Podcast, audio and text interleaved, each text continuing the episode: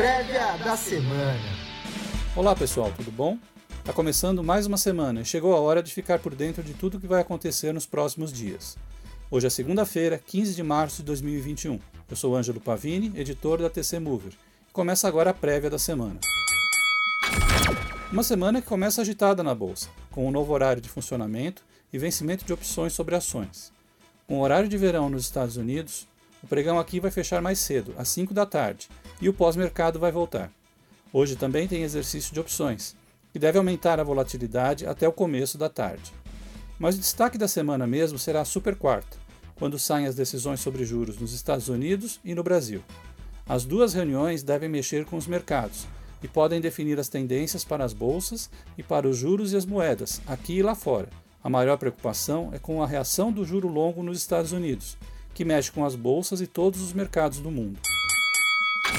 Lá fora, o Comitê de Mercado Aberto do Federal Reserve, o FONC, não deve mexer nem nos juros nem no programa de estímulos via recompra de títulos. Mas estão todos esperando para ver o que o comunicado da reunião vai trazer e, mais ainda, a entrevista do presidente do Fed, Jerome Powell. Ele deve falar sobre o medo de alta da inflação e a disparada dos juros longos, que vem assustando os mercados nas últimas semanas. O rendimento dos treasuries de 10 anos subiu de 1% no começo do ano para 1,63% na semana passada, o maior nível em 12 meses. E já tem gente esperando que bata em 2% ao ano. Os investidores temem que essa alta da inflação leve o Fed e outros bancos centrais a antecipar a retirada dos estímulos.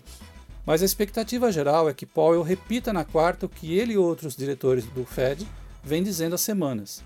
Ele deve tentar acalmar os mercados, reforçando que a alta da inflação é normal diante da retomada da economia e que não há necessidade de antecipar o fim dos estímulos. No máximo, vai dizer que o Banco Central americano vai reforçar a recompra de títulos longos, para reduzir a alta dos juros, como já fez o Banco Central Europeu. Resta saber se os mercados vão acreditar e se os juros longos vão cair. Além disso, todos vão querer saber como ficam os cenários do Fed para a economia e atividade após a aprovação do pacote de 1,9 trilhão de dólares de estímulos na semana passada e o avanço da vacinação nos Estados Unidos. No Brasil, a situação é bem diferente. O Copom deve subir os juros pela primeira vez em seis anos. E vai fazer isso antes do que queria, que era deixar a subida para maio. Mas o dólar mais alto e o IPCA de fevereiro fizeram o mercado aumentar as projeções para a inflação do ano, que deve aparecer na pesquisa Focus que sai hoje. Por isso, o Copom vai ter que agir logo, para não deixar o dragão do, dos preços escapulir. Mas se a alta dos juros é certa, há muitas dúvidas sobre de quanto vai ser esse aumento. A maioria do mercado projeta que a alta da Selic vai ser de meio ponto percentual, para 2,5% ao ano. Mas a mudança de atuação do Banco Central no mercado de câmbio na semana passada fez parte do mercado acreditar que o juro pode subir menos, 0,25 ponto percentual. Com o Banco Central vendendo dólar quando o mercado está em queda, a impressão que fica é que ele quer usar o câmbio, além dos juros, para controlar a inflação. O resultado é o aumento da incerteza no mercado, e qualquer que seja a decisão da quarta vai ter impacto forte nos juros e no dólar futuro. Uma das preocupações do Banco Central é subir os juros com a economia brasileira fraquejando. Hoje sai o IBCBR, o Índice de Atividade do Banco Central de janeiro, que deve mostrar alguma melhora, mas muito fraca. E depois, ainda há a piora da pandemia que vem por aí, que deve fazer a atividade despencar em fevereiro e ainda mais em março. A pandemia de coronavírus deve dividir as atenções com os bancos centrais essa semana.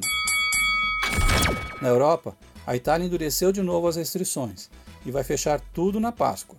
Na Alemanha, além da derrota do partido de Angela Merkel nas eleições regionais do fim de semana, o governo diz que enfrenta a terceira onda do coronavírus. Esse deve ser o assunto na reunião dos líderes da União Europeia nesta segunda-feira.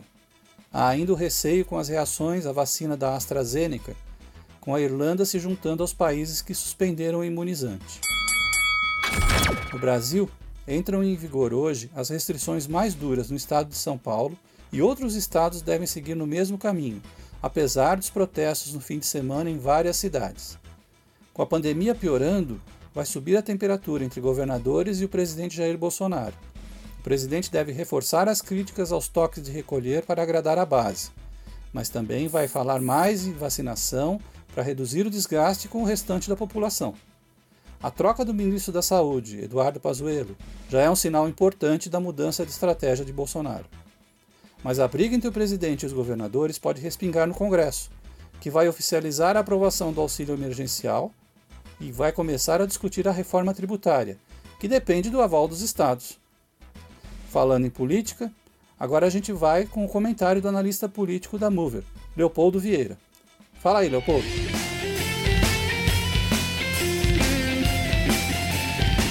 Olá, bom dia. Sou Leopoldo Vieira, analista da TC Mover e trago os destaques da política, direto de Brasília. Nesta semana, o mercado espera que a agenda econômica comece a ser destravada, superado o susto com uma possível desidratação da proposta de emenda à Constituição emergencial, fora de marcos aceitáveis pela equipe econômica.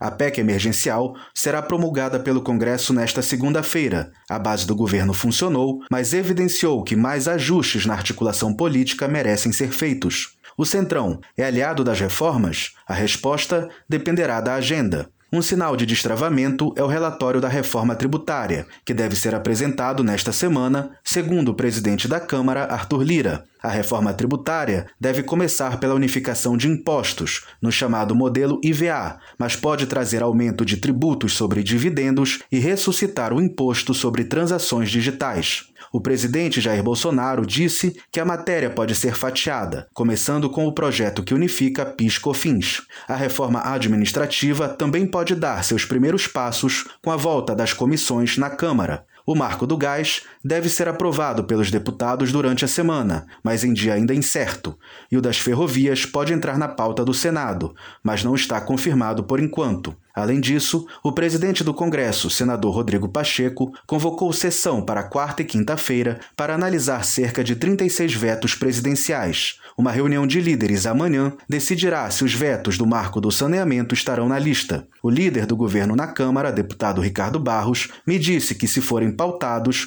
os vetos serão mantidos. No radar ainda, a edição da medida provisória que libera o auxílio emergencial e a MP da capitalização da Eletrobras, que deve trazer novas notícias. Lira se destaca até aqui como fiador de reformas, afastando-se da visão que associava o deputado e o centrão a uma imagem de fisiologia. Já Barros também me disse que a visão liberal do governo será um diferencial entre Bolsonaro e Lula em 2022 e que a volta ao jogo do petista não atrapalhará a votação das reformas. Conversei com o líder Ricardo Barros sobre o balanço que ele faz da aprovação da PEC emergencial. Veja o que ele falou um potente instrumento de gestão fiscal, de ajuste, quando criamos uma cláusula de emergência e quando o governante precisar usar essa cláusula de emergência, seja prefeito, governador ou presidente da República, ele vai poder conter as despesas correntes do custeio da máquina para poder usar esse dinheiro no combate à emergência. Então, uma PEC muito bem estruturada, senador Márcio Bittar, deputado Daniel Freitas fizeram um excelente trabalho de relatoria e a base do governo compareceu para tanto aprovar quanto fazer a concessão que foi feita para a própria base do governo de aprovar a progressão e promoção dos servidores públicos. A PEC tem instrumentos muito fortes de ajuste fiscal. E é bom que assim seja, porque o país já há oito anos tem déficit fiscal primário, ou seja, gasta mais do que arrecada. E este ano vai ter 247 bilhões a mais de déficit fiscal, que serão emitidos títulos da dívida para pagarmos no futuro, e mais os 44 bilhões que aprovamos agora para o auxílio emergencial. Portanto, nós já estamos a quase 300 bilhões de déficit público só esse ano, aumentando o nosso endividamento. E, portanto, é por isso todo o cuidado com o ajuste fiscal que nós temos que ter. E o presidente Bolsonaro está muito cioso da sua responsabilidade de manter as contas públicas do Brasil em ordem. Está aí, portanto, a conversa do Leopoldo Vieira com o deputado Ricardo Barros. Você pode ver os detalhes dessa entrevista lá no tc.com.br. E a gente encerra a nossa prévia de hoje por aqui. Tenha uma ótima semana e bons negócios para você. Prévia da semana.